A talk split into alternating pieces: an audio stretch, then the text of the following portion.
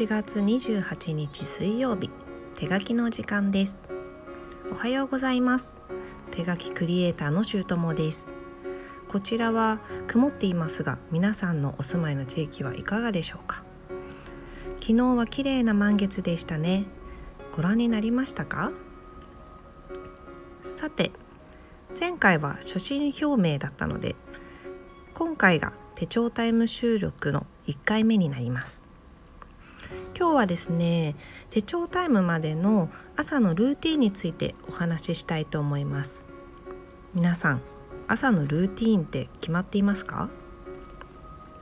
私は家の動線的にまずはお手洗いを済まして次に前日の夜に洗濯乾燥までしていたタオルを畳んでいます。その時に必ず洗濯機の掃除もするのが日課です。掃除といっても乾燥機能を維持するための部分にホコリがたまるのでそこをささっときれいにするだけなんですけれどもたまに1週間から10日ほどに1度ぐらいは排水の部分もきれいにしています。で洋服も基本夜のうちに洗濯して部屋干ししているんですけれどもこれは去年の秋頃にうちの家の前家の周りにカメムシが大量に発生してもう何匹も洗濯物について戦ったっていう経緯がありましてで外に干せないので夜に洗濯をして寝る前に部屋干しすることにしました。夜に洗濯をして寝る前に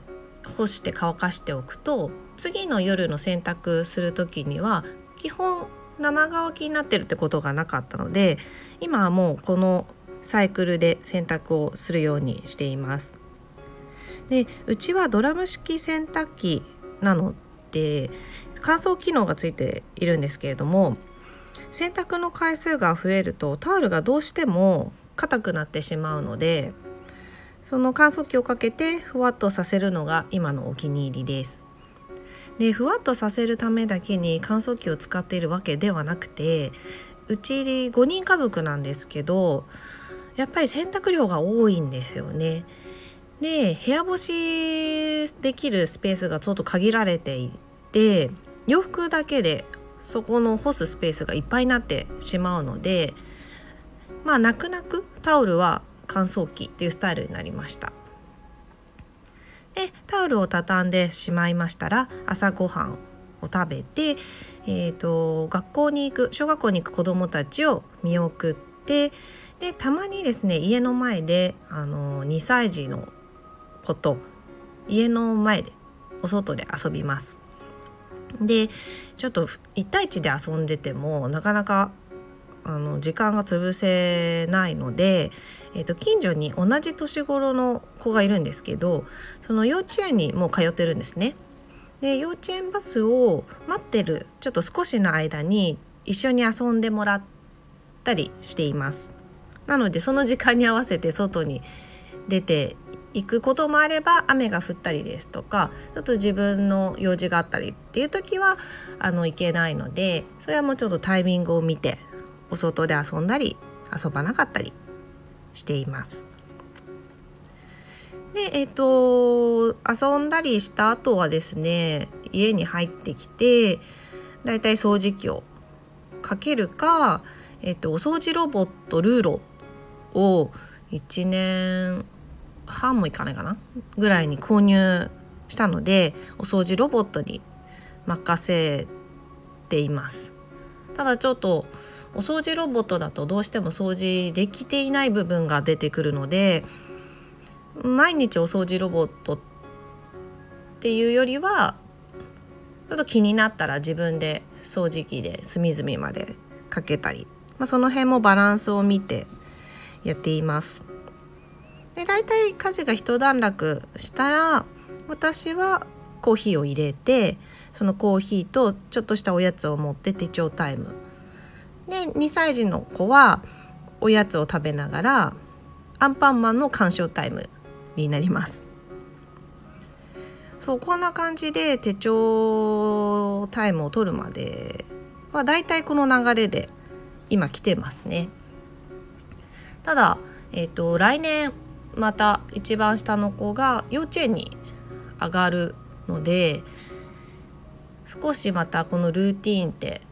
変わるかなと思っています。でこれまでもこのルーティーンだったかっていうとそうではなくってえっと真ん中の子が今年小学校に上がったので上の一番上の子と下の子が一緒の時間に出て出てってくれるっていうことになってからこのルーティンになってるんですけど、えー、と昨年度まで3月までは真ん中の子は幼稚園だったので幼稚園バスに合わせたその朝のルーティンでした。で幼稚園バスも、前期と後期で時間が変わるので